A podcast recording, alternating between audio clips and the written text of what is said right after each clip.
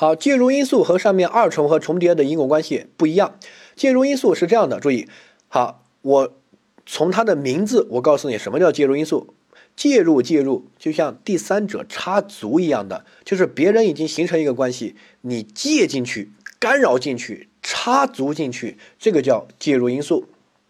好，典型的介入因素，比如说我捅了张三一刀，这个时候呢，我的行为和已经作用在张三身上了，但是在结果还没有出现之前，就是在张三还没有死之前，出现了一些东西介入进去。干扰进去，这个叫介入因素。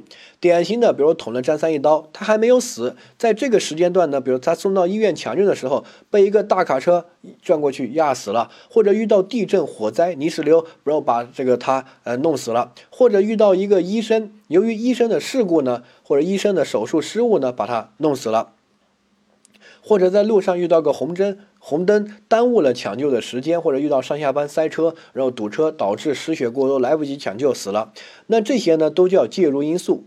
如果没有这个介入因素，张三的死亡和我捅他的行为百分之百有因果关系，因为就是我导致的，对不对？但是有了这个介入因素之后呢，你就会发现我们需要讨论一下，不一定啊。万一我捅他一刀，他一般不会死的，只是个轻伤，对不对？啊，然后送到医院包扎一下就好了。哪不知送到医院的路上被一个大卡车当场就压死了。那现在能说这个死亡怪我吗？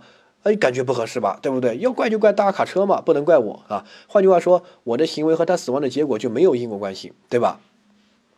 所以呢，介入因素主要是处理这个问题的哈。介入因素我们讨论的意义在于什么？我们为什么要讨论这个东西？这个搞清楚。讨论的意义就在于，如果看到这个图哈，介入因素就借进去，注意它借的时间。好，如果这个介入因素看到下面两个图。它很牛逼，牛逼到一个程度，它可以切断这个前行为和结果的因果关系。换句话说，就是第一个图，介入因素中断因果链条。你看这个断开了，被介入因素切开了，对不对？前行为和结果之间这个链条中断了，断开了。然后这个结果就是介入因素导致的。那么我们就说前行为和结果之间没有因果关系。换句话说，前行为不构成故意犯罪既遂。比如说我捅张三一刀。然后张三送到医院抢救的时候，然后呢遇到一个大卡车把张三当场就撞死了，那这个时候这个介入因素作用力就很大，对吧？它可以切断我跟张三死亡结果之间的这个因果链条，切断之后呢，我的行为和张三的死亡结果之间就断开了，就没有因果关系。没有因果关系的话，我只构成比如说故意杀人未遂。而他那个结果是这个大卡车导致的，那个大卡车司机要对这个结果负责，可能构成交通肇事罪之类的，这是第一种情况。好，我们看到下一个图，第二种情况，介入因素不中断因果链条，介入因素不中中断因果链条呢？你看前行为的因果链条还在，没有断开，然后介入因素接进去之后呢，两个导致这个结果。那这个呢，就属于这个结果的发生跟前行为这个因果链条还在，没有被切断。好，典型的，比如说我捅了张三一刀，对吧？然后张三送到医院抢救的时候呢，呃，遇到了一些这个没有那么大的问题，没有那么牛的问题，没有切断这个因果链条。比如说他遇到了这个医生动手术的时候呢，有一点点小失误，对不对？啊，或者是其他的一些东西。这个呢会对这个死亡结果有一定的作用力，但是呢并没有那么大的作用力，没有切断前行为和结果的因果链条，所以就是导致了，呃前行为也导致这个结果，介入因素也导致这个结果，对吧？那这个时候呢，张三在医院遇到一些医生的失误，就属于这种情况，小失误啊，然后呢。我呢就要定故意杀人既遂，因为我跟他的死亡结果的因果链条没有被这个介入因素切断，对吧？好，掌握。所以介入因素主要是讨论这个问题的，看他有没有切断因果链条。切断以后，前行为和结果就没有因果关系，就不成立既遂；没有切断的的话，前行为和结果就有因果关系，就能成立既遂。啊，掌握。呃，下一个，我们开始回到第一个图，我想强调一下介入因素的时间点。介入介入一定叫第三者插足，第三者插足有一个前提叫什么？就是别人已经形成一个关系了，这个时候你再借进去，这个才叫插足。如果别人还没有形成关系，你你进去的，或者你跟别人同时进去的，这个怎么叫插足呢？这个叫共同竞争嘛。我也喜欢那个女的去追，你也喜欢那个女的去追，对吧？我们同时去追，怎么能叫我介入呢？好。那如果这种同时去追的，就是用上面的二重和重叠因果关系来判断。如果这个前面行为已经要导致这个结果了，已经形成因果链条了，然后呢，你再介入进去，就用下面的介入因素来判断，听懂没有？所以你看这个图，我画的完全不一样。第一个要明确介入因素的时间点，这个是它和二重或重叠因果关系的根本的区别。二重和重叠因果关系是共同作用在被害人身上的。而介入因素是前行为先作用在被害人身上，过了一段时间之后，介入因素再借进去，再作用在被害人身上。好，我举例子，你来听清楚，这个例子很重要，还是那个投毒的例子哈。我在这杯水里面投了毒药，张三也在这杯水里面投了毒药，然后混合成一杯水，被害人喝一口，然后死了，这个属于什么？这个属于介入因素还是二重或重叠因果关系？这个属于二重或重叠因果关系。为什么？因为我投的毒和张三投的毒是同时共同作用在被害人身上的，它没有一个时间先后的顺序。你不能说我介入或者张三介入，谁是第三者说不清，对不对？谁先谁后说不清，同时作用，所以就是二重或重叠因果关系。只要你判断是二重重叠因果关系，结论就出来了，有因果都既遂，对不对？好。第二个，呃，我投毒投在这杯水里面，张三投毒，呃，投在另外一杯水里面，被害人先喝了我投的这杯水的毒，喝了之后呢，啊，这个就快死了，然后还没有死就觉得有点口渴，又喝了张三投的那杯毒，喝了两次，那这个就是什么？这个是二重重叠因果关系还是介入因素？这个就属于介入因素。为什么？你看。它是有个时间先后顺序的，明显的我投毒，然后被害人先喝了我投的毒，那这个时候我跟被害人之间就形成一个因果链条，对吧？我投毒行为和他死亡结果就形成因果链条。然后呢，在结果还没有发生之前，然后这个被害人又喝了张三投的毒，很明显我们已经形成关系了。张三你又来插第三者插足来插进来，这个介入进来，对不对？好，那这个时候就用介入因素讨论。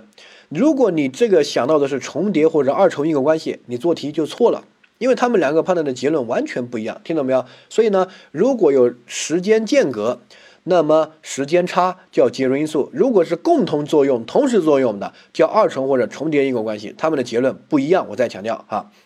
那二重和重叠的结论我说了，那介入因素的结论呢？我们注意一下，介入因素的结论分成两种情况，看到下面这两个图。你要判断到底属于情况一还是情况二。如果属于情况一的话，结论去记一下。你看到这个图，你给我看到这个图来想，用图形记忆比较好记。啊，介入因素情况一就是中断因果链条，中断因果链条就是它断开了，对不对？好，看到这个图，如果题目问啊，请分析一下这个因果关系，你的结论第一个，前行为和结果之间有没有因果关系？没有因果关系。好，第二个，介入因素和结果之间有没有因果关系？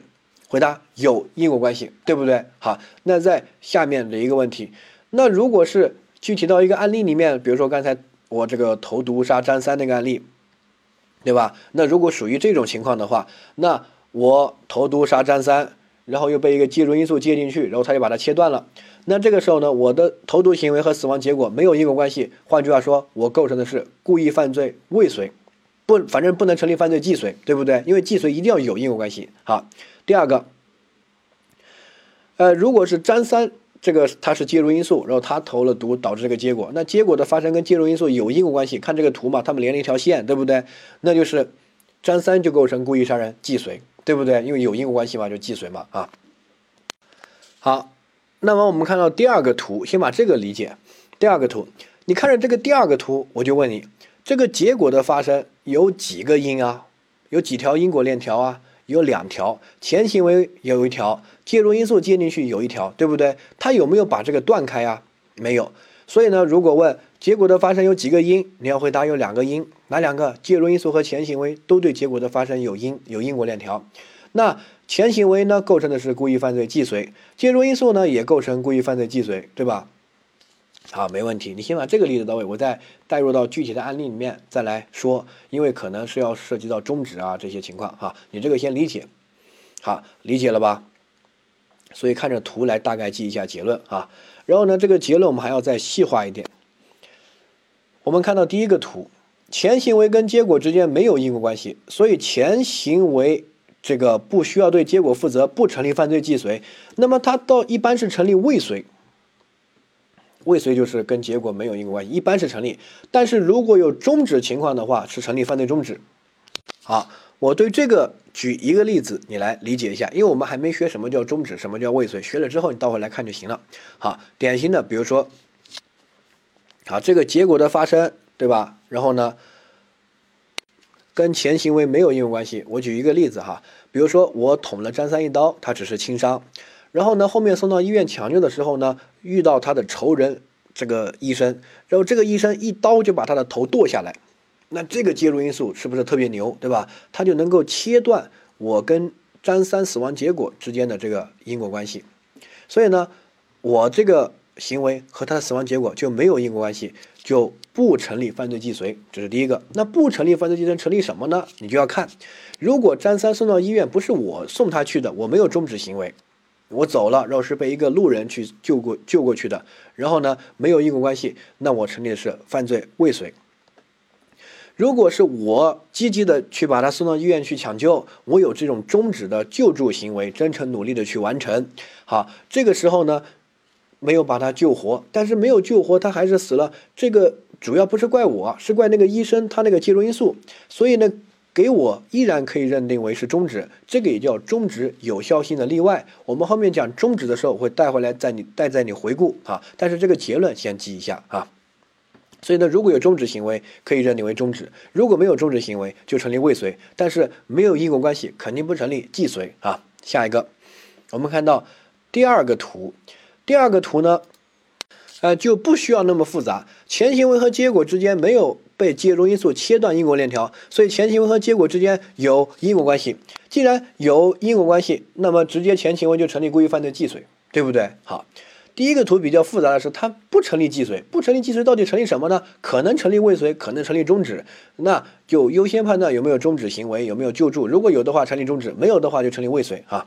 下一个就比较简单了，它没能中断这个一因果关系，没能切断这个因果链条，那么前行为结果还有因果关系，那就是既遂啊。下一个，我们再对比这两个图，前行为的结论说完了，你再看介入因素的结论，比如说啊，刚才我说那个案例，我捅了张三一刀，然后这个张三被送到医院抢救的时候被医生弄死了，那个医生就属于一个介入因素，那个医生的行为，那。不管是第一个图还是第二个图，你发现这个结果跟介入因素它有没有连线啊？都有联系，对不对？那换句话说，医生的行为和死亡的结果，那它肯定是有因果关系的，这个毫无疑问。听懂没有？所以呢，医生跟死亡的结果肯定有因果关系，而介入因素不需要讨论这个，它肯定有，它需要讨论的是我的这个行为前行为和结果之间有没有因果关系。换句话说，有没有被介入因素切断这个因果关系啊？那有人说，好，司机，我理解了。我到时候这个考试的时候呢，我就读完这个案例，然后呢，它到底是切断的情况呢，还是没有切断的情况，对不对？如果是切断的情况，我就把这个结论，我就通过图形来记一下。那没有因果关系就不既遂，不既遂的话有终止就终止，呃，没有终止行为的话就未遂。结论我记得了。如果这个。啊，没有中断的话，就有因果关系，就成立犯罪既遂。这个结论好背吧？好，背下来了。背完之后呢，我就问你一句话：那到底第一个图还是第二个图？关键点在什么？关键点就在于这个介入因素到底达到什么标准，才能把这个这个链条把它切断了，对不对？好，那这个标准呢？我们看到第三个点，介入因素中断因果链条的标准。好，有两个标准，这两个标准呢，一般要同时符合。一个叫量的标准，一个叫异常的要求。量的标准呢，就要求这个介入因素必须是对死亡的贡献概率接近百分之百。换句话说，不需要其他的，单独这个介入因素就足以导致结果的发生。好，那什么意思呢？你听，我捅了张三一刀，张三送到医院的路上。遇到了如下一些情况，你就判断是这些情况是不是那么牛，单独它就足以导致张三死亡结果的发生。如果是的话，就符合这个；如果不是，就不符合。你来判断一下啊。比如说，他送到医院的路上遇到了红绿灯，堵了一下车，那你觉得这个会不会属于这个呃量的要求？介入因素对死亡结果的贡献百分之百。换句话说，堵车就会导致人死亡，这个概率是百分之百的。那肯定不会啊，天天堵车，我怎么没死呢？对不对？好，所以呢，这个就不符合量的要求。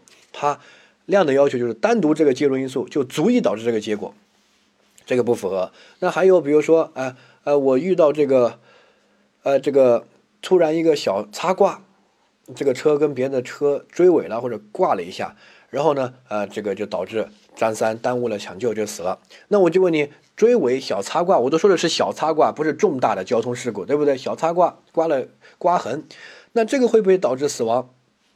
一般是不会的，对吧？并且这种单独这个介入因素对死亡结果的贡献肯定不是百分之百啊，对不对？好，所以这个也不符合。那再下一个，比如说我这个送张三去医院的路上呢，遇到一辆大卡车猛烈的撞过来，把这个救护车这个。撞撞翻了，滚了好几十圈啊！那现在请问，这个介入因素，这个大卡车猛烈撞过来，对死亡的结果贡献是不是接近百分之百了？不需要别的，单独这个大卡车撞过来，人都得死，对吧？我不管我有没有捅张三这一刀，只要大卡车撞过来，车上的人都得死啊！哈，所以这个就属于合格了，这个量的要求啊，掌握好。所以呢，量的要求我们也把它叫做作用大啊，作用大就是。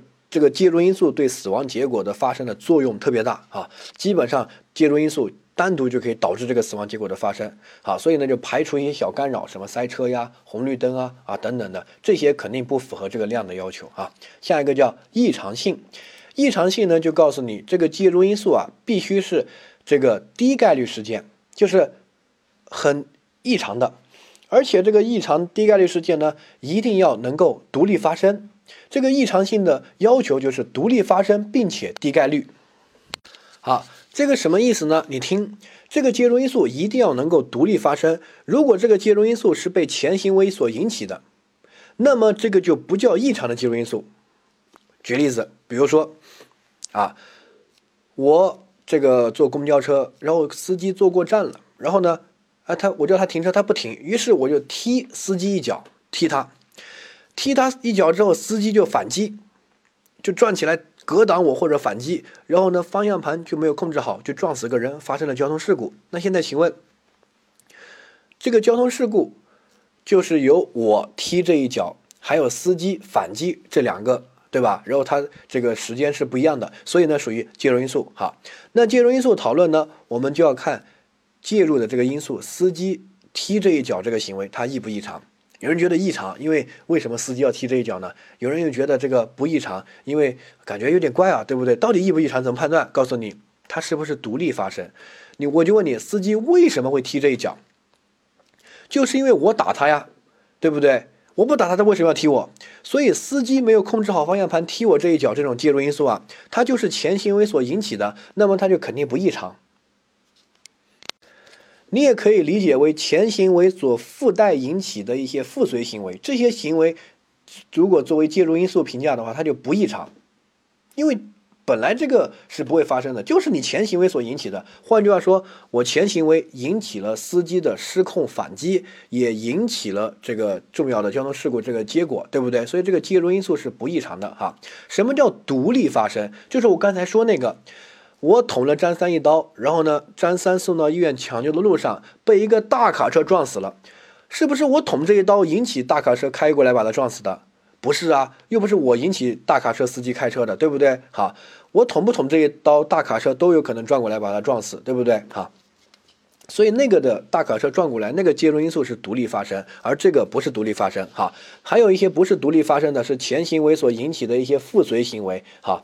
一一种引起和被引起的关系，那这种介入因素是不异常的啊。比如说，我捅了这个被害人几刀，导致他失血过多，然后呢，我把他放到一个这个呃天台边或者悬崖边，然后这个被害人失血过多，肯定头晕乎乎的，于是他起来的时候呢，想这个下楼或者想下山，然后呢没有扶稳，一下摔下去摔死了。那有人说啊，这个啊，你看。蒋司机，你捅了他，然后呢，这个被害人自己跳楼跳崖，啊，这个行为很异常嘛？谁会莫名其妙跳楼，对不对？好，然后他对这个死亡结果作用力也很大，因为不管他是正常还是异常，跳楼跳崖下去都死，所以量的要求符合了，异常也符合了，所以呢，他中断这个因果链条，对不对？回答错误。为什么？我告诉你，这个不异常。不异常的理由从两个点，第一个点就是，他为什么会这个掉下去啊？是不是我前行为所引起的呀？很明显是啊，对不对？就是因为我把他弄得失血过多，然后才晕晕乎乎的才会掉下去。如果我没有这个行为，他就不会有这样的晕晕乎乎掉跳楼，对不对？跳楼啊，或者跳崖。所以呢，这个行为它不异常，因为它这个行为是被前行为所引起的啊。下一个，还有，比如说我追杀这个被害人，被害人呢为了逃避我的追杀，于是呢跳湖跳河。或者这个横穿高速路，然后就被车撞死了。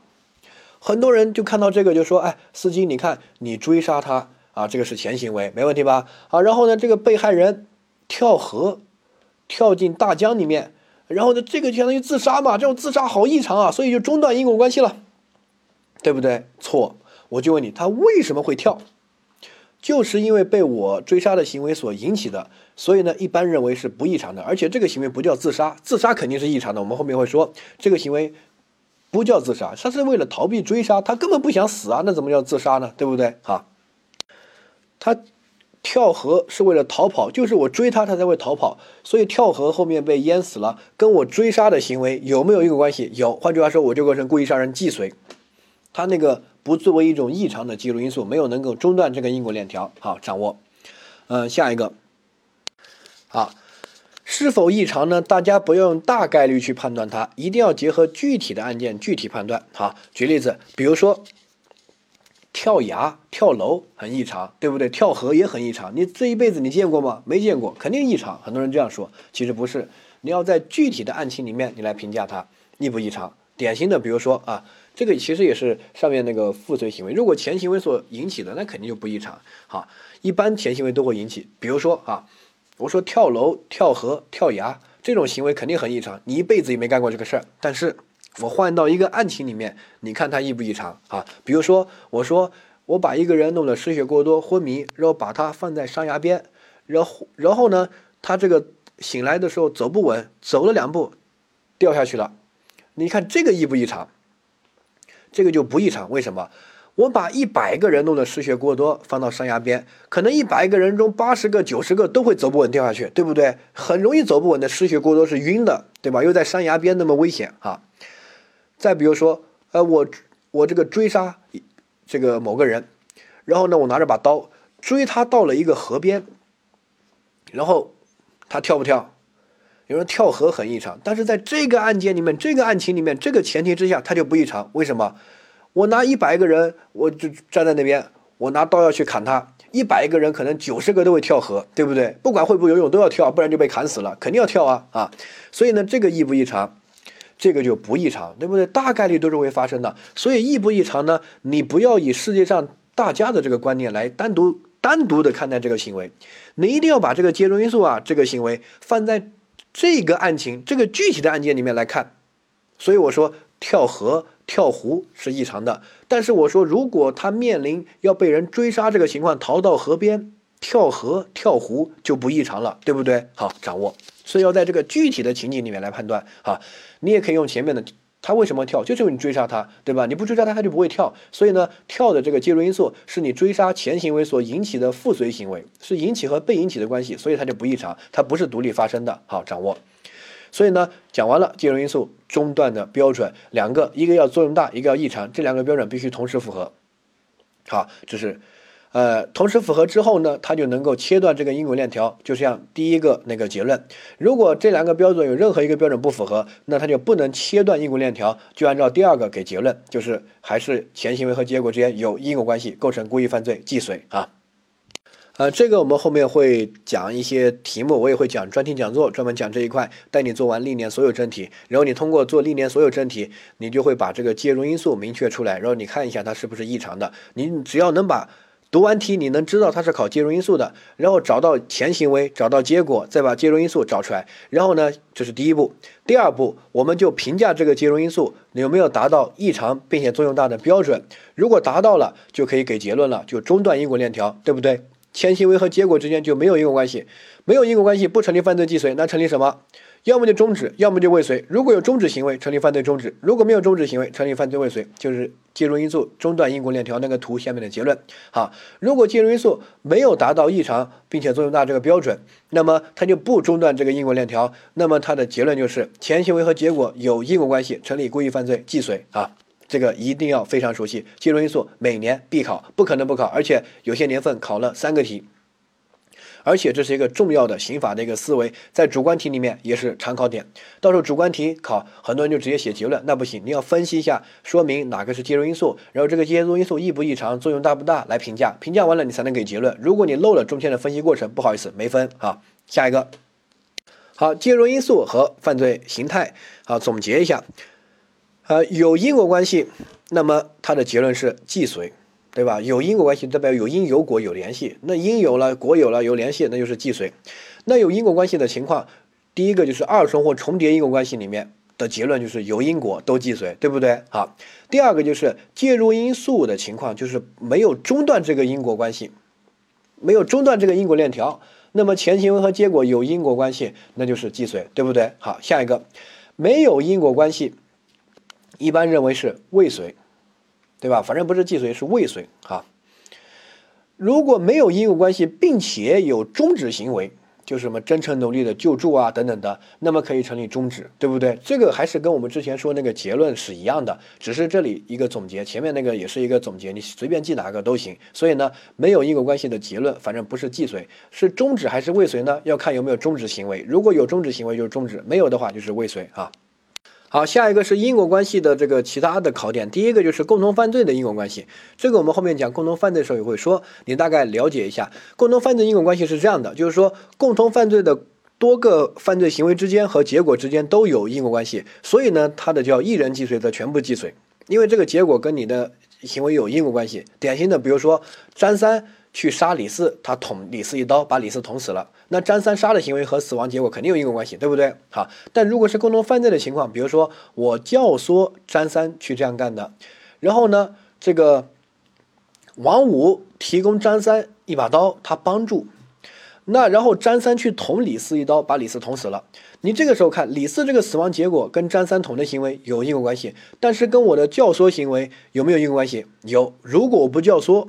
那他怎么会去捅呢？对不对？有因果关系啊。还有跟这个王五提供的一把刀，一个帮助行为有没有因果关系？有。你没有提供这把刀，不一定张三杀得了李四，可能还被李四反杀了，对不对？好，所以呢，认为这个结果的发生跟我的教唆行为和帮助行为，还有实行行为这些都有因果关系。所以呢。叫一人既遂则全部既遂，就来自于这个道理哈。掌握，不要孤零零的看到张三捅李四一刀，一定要看到张三捅这一刀背后蕴含了教唆犯的教唆和帮助犯的帮助啊。好，那有人就会反问我，他说：“四金，那照你这个道理，是不是如果这个结果和其中一个犯罪行为它没有因果关系，这个犯罪行为就不成立这个既遂了？”哎，你的想法就对了，没有因果关系就是不成立既遂，绝对不成立。典型的是这样一个情况，你听好，我们叫实行犯没有用到帮助犯的帮助，具体就是这个结果的发生和帮助犯的帮助行为没有因果关系。好，就比如说我要去盗窃，然后呢，你给我提供一把钥匙，让我开门进去盗窃，然后呢，我去盗窃的时候呢，我发现根本不需要用钥匙，直接就进去了，他门都没关，或者这个窗子就翻进去了，根本不需要去撬这个门，不需要用到钥匙，然后就把东西偷走了。现在请问，第一个。那这个损财产损失这个结果跟我偷的行为肯定有因果关系，我成立既遂。而那个帮助犯提供钥匙那个行为呢，有因果关系吗？没有，因为我没有用到帮助犯的帮助。你给我钥匙，我也能盗窃成功；你不给我钥匙，我也能盗窃成功，对不对？这个结果跟帮助行为没有因果关系。所以这种情况，虽然我们形成共同犯罪，然后呢，我成立犯罪既遂，但是对帮助犯不适用既遂，对帮助犯适用未遂。它是一人既遂则全部既遂的例外，哈。掌握这个后面讲共同犯罪的时候也会给大家重复，但是在这边就先讲一下，因为它主要是因果关系来推导出来的。记住，没有因果关系不成立既遂，那么要不就成立未遂，要不就成立终止。你会发现这个帮助犯他没有终止行为啊，那就成立什么？成立未遂呗，对不对？好，掌握。那有人问帮助犯能不能成立终止呢？哎，可以。比如说，还是一样的，哎，我你给我提供一把钥匙，我要去盗窃。然后这个时候你突然不想干了，你想退出这个犯罪，你想终止，那么我们对帮助犯的要求就是：第一个，你要主动告知退出，代表你主观上啊这个不想干，主观上；然后客观上呢，你要把这个你的帮助行为在共同犯罪中这个因果力把它消除了。消除的标准就是最后我盗窃成功，跟你的帮助行为没有因果关系。比如说你提供一把钥匙，然后你要把这个钥匙要回去，我去盗窃跟你的钥匙没有因果关系，这个时候你就能成立终止。换句话说，我盗窃成功了，然后呢，你的帮助行为没有因果关系，不成立犯罪既遂，不成立犯罪既遂，到底成立未遂呢，还是终止？看有没有终止行为，发现有啊，他明确告知退出了，然后消除了因果力，对不对？好，那就有终止行为，那就成立终止。如果没有呢？比如说没有明确告知退出，或者没有消除因果力，啊，钥匙还在我这儿，我去盗窃成功了，那他能不能成立终止呢？呃，不能成立。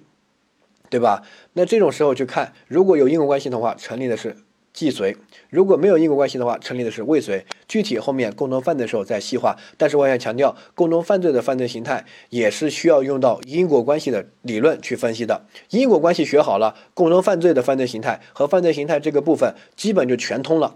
如果这个部分学不好，后面依然很恼火。好，所以这一块呢，我讲完之后，希望你再复习一下。如果没听懂的，你可以看一下，然后再听一遍。一定要把这个介入因素和这个因果关系整个这一块把它搞定。好，下一个财产犯罪的因果关系。财产犯罪因果关系呢是比较通俗的一个表述，但是很多人就会忽视这个。比如说诈骗罪呢，一定要因为被骗而交付财物，这个才能成立诈骗既遂。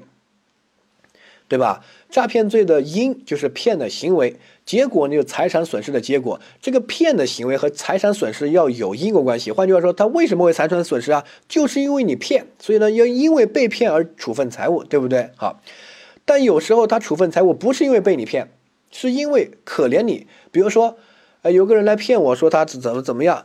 然后呢，我知道他是骗我的，一看他就不是那种家里面什么情况。但是我觉得这个大热天的也挺晒的，对吧？不容易，给你个几百块钱。这个时候，请问，我有财产损失，他也骗我了，但这两个有联系吗？没有联系啊，不是因为被骗而处分的财物，我识破骗局了呀，我是怜悯他，对不对？所以这个时候没有因果关系，没有因果关系，成不成立诈骗既遂？不成立。没有因果关系，反正不能成立犯罪既遂。成立的就是要不就未遂，要不终止。发现他没有终止行为啊，那就成立是未遂，对不对啊？好，抢劫也是一个道理。抢劫呢要有抢劫行为，然后财产损失的结果，然后抢劫行为和财产损失的结果之间要有因果关系，对不对？换句话说，我是因为被你抢了害怕，所以把钱给你，那这个叫抢劫既遂。如果没有这个因果关系，不成立抢劫既遂。典型的，比如说你抢了。但是我根本不怕你，比如说我是个黑社会老大，我周围站着二十几个小弟，他们都有枪，然后你不知道我是黑社会老大，你是你以为我只是个农民工，然后就来抢劫我，然后看你哎小伙子很像我当年在铜锣湾混的时候那个屌样，对吧？我欣赏你，缺多少钱啊？一万块钱来送给你拿去花，以后出事了报我蒋思金的名字，铜锣湾蒋思金，啊，就这么一个案件，你看。他也抢劫我了，然后我也有财产的损失这个结果了，但是这两个有没有因果关系？没有，他没有这条联系。换句话说，我不是因为被抢财产损失的，我是因为欣赏他好玩，对吧？好，所以我根本不害怕。那就抢劫的行为和财财产损失之间是连不起来的。那这个时候，他即使拿到了钱，也不能成立抢劫既遂，成立的是抢劫未遂。好，下一个。呃，无法查明的处理，无法查明呢，也叫因果关系证明不了。那这个呢，就要分不同的情况。如果是故意犯罪的同时犯，无法查明都未遂。好，这个呢，我用一个案例来给大家串一下哈。这个就是无法查明的情况，我帮你总结在这里了，你不用去其他地方找了啊。它可能涉及到其他部分，但是总结在这边一起讲。好，这么一个案件，比如说，呃，我开枪，然后呢，张三也开枪，我们两个同时开枪，然后呢。打中一个小女孩，然后但这个小女孩只中了一枪，无法查明这一枪是我开的还是张三开的。那这个时候该怎么处理？这个案件真实发生过，之前还有人觉得他自己很屌，就跟我来辩，他说：“蒋思金，你这这个案件根本不存在，为什么？你知道有弹道分析这个东西吧？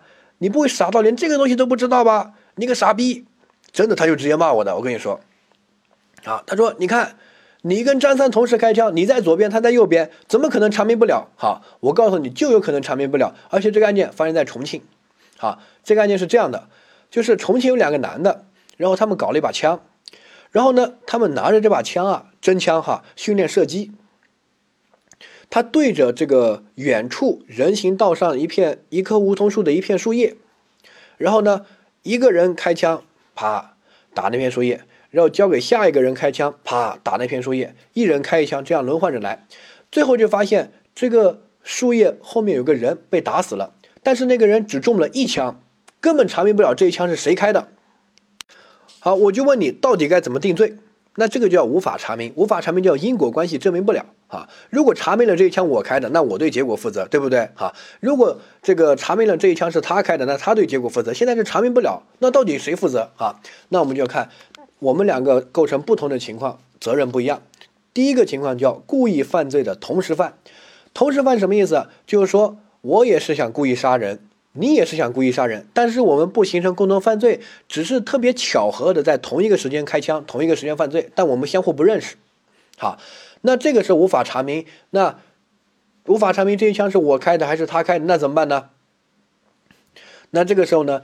如果认为是我开的，那我定故意犯罪既遂，但查明不了，你凭什么认为是我呀？万一是他呢？对不对？所以呢，不能给我认定为犯罪既遂，只能认定为是未遂。我也定未遂，他也定未遂，这个没办法，不然你给我定既遂，给他定既遂都不合适，因为你无法查明啊，对不对？好，下一个，如果是过失犯罪的同时犯，比如说我们两个都不想杀人。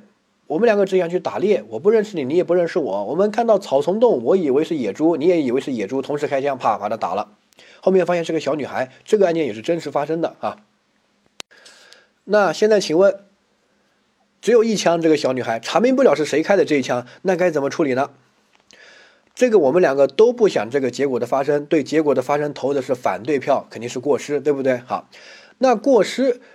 无法查明就是因果关系证明不了，不能证明我的行为和结果之间有因果关系，也不能证明你的行为和结果之间有因果关系，因为无法查明是谁开的这一枪，那怎么办？好，我就告诉过你一句话：过失犯罪如果没有因果关系的话，是什么？过失犯罪不成立。过失犯罪也叫结果犯，就是我们之前说那个等式的时候还记得吗？过失犯罪。等于什么什么加什么什么，对不对？那个就其中有一项就是因果关系，如果没有因果关系的话，过失犯罪直接不成立。所以呢，这个案件两个人都是无罪。好，掌握。但是故意犯罪没有因果关系的话，不是无罪，只是这个定犯罪未遂或者这个终止，对不对？反正不能定既遂，但是他依然成立犯罪，就是依那个故意犯罪同时犯。好，下一个，如果两个人已经构成了共同犯罪，那么不需要查明，因为共同犯罪我们说了。一人既遂的全部既遂，共同犯罪牛就牛在他需要对别人的行为承担责任。比如说，我们两个构成共同犯罪，我们两个共谋去杀那个张三，我我们两个同时开枪，双保险，然后发现只有一个人打中了张三，不管是我打中的还是你打中的，我们两个人都定故意犯罪既遂，因为共同犯罪一人既遂的全部既遂，好，共犯具有整体性，掌握。这个跟故意犯罪的同时犯不一样，故意犯罪的同时犯是不构成共同犯罪。我不认识你，你也不认识我，我们两个恰好同一个时间开枪，听懂没有？如果我们相互认识，共谋去杀人，这个叫共同犯罪，这个不需要查明的，查都懒得查，只要你们两个任何一个人打死的，另外一个人都也都要负责哈。所以呢，共同犯罪无法查明，也就不也不需要查明，都既遂。好，下一个。好，另外两个呢是这个分则罪名的点。好，一个叫承继的共犯，承继的共犯也叫中途加入的共同犯罪。好，这个时候如果无法查明的话，全程参加者负责，中途加入的人不负责。典型的，比如说我在这个呃杀杀人，然后呢我捅了这个人一刀，然后呢呃这个张三中途加入，他不是一开始就跟我一起的，他是中途加入，中途加入之后呢，呃我又捅了这个。被害人一刀捅了两刀，然后呢，被害人死了，但现在无法查明被害人的死亡到底是我捅的第一刀导致的，还是第二刀导致的。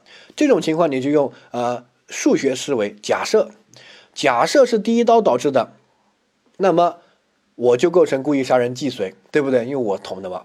但张三构成的是什么？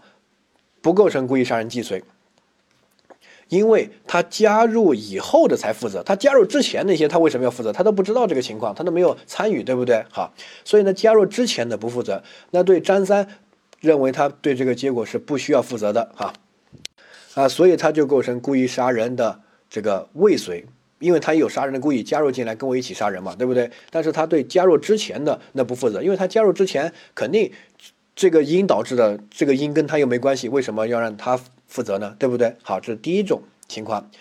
第二种情况，假设是第二刀导致的，换句话说，张三加入之后导致的，那么这个时候我要不要负责？要，因为第二刀也是我导致的嘛，对不对？那张三要不要负责？也要，因为他加入了呀，加入了跟我形成共同犯罪了。那后面的行为，我们双方都要对对方的行为负责，对不对？好，所以如果是第二种情况的话，两个人都要对结果负责，两个人都都定故意杀人既遂。但问题是现在查明不了，查明不了。你看，不管是第一刀导致的还是第二刀导致的，我都定既遂，所以给我定既遂会不会冤枉我？不会。但是如果查明不了，如果是给张三定既遂，会不会冤枉他？可能会，因为万一是第一刀导致的呢，他应该定未遂啊，对不对？所以呢，无法查明的情况呢，全程参加者承担责任，中途加入加入者不承担责任，没问题吧？好，掌握。好，下一个聚众斗殴导致其中一个人死亡，无法查明的话，聚众者承担责任，其他参加的人不承担责任。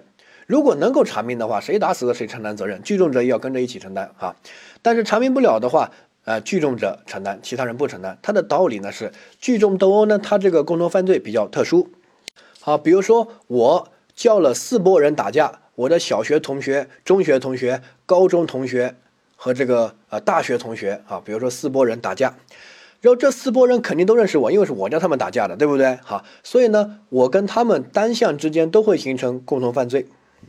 但是这四拨人之间可能相互不认识，比如说我的小学同学和大学同学就相互不认识，对不对？好，所以呢，如果是我的小学同学把人打死了，那么我的小学同学要对这个死亡结果负责，我也要对这个死亡结果负责，因为我跟他形成共同犯罪。但是大学同学和中学同学这些不需要负责，因为他们不不认识小学同学啊，对不对？好。而如果是大学同学打死的，那么大学同学负责，但是小学同学就不需要负责。但这个时候我也要负责，因为我跟大学同学也认识，也形成共同犯罪了。所以呢，聚众犯罪的共同犯罪，它的形式比较特殊。当无法查明是哪一个打死的时候呢？让小学同学承担责任可能会冤枉他，对不对？让大学同学承担责任也可能会冤枉他，那我们就不让他们承担责任。但是无论哪一拨人打死的，我聚众者都要承担责任，所以让我承担责任肯定不会冤枉我，对不对？所以呢，聚众斗殴无法查明的话，聚众者承担责任，其他参加的人不承担责任。哈，这个就是无法查明的情况的总结。其实这些也都是跟因果关系相关的哈，大家掌握一下，然后掌握不了就把它。记下来其实不难背啊，到时候你可以把后面蒙起来，前面背一下，看看处理结论是什么啊。如果理解不了，可以把这个课倒回去再听一遍。那么因果关系我们就结束了。因果关系是一个非常重要的部分，如果这个学通了，共同犯罪的犯罪形态也就通了。每年主观题都要考，都要用到这个思维去分析。如果这个这个东西没学通，你刑法永远只能到一个瓶颈，就是你把每个点学会了，但是串不起来。因果关系是刑法最重要的。章节没有之一，最重要，我个人认为啊，你只要把因果关系串起来，因和果联系，然后介入因素，然后犯罪形态啊，整个共同犯罪因果关系你都能掌握，那你刑法就打通了任督二脉啊。所以因果关系这一块值得你再看一下，不懂的话再把这个课听一下，复习一下啊。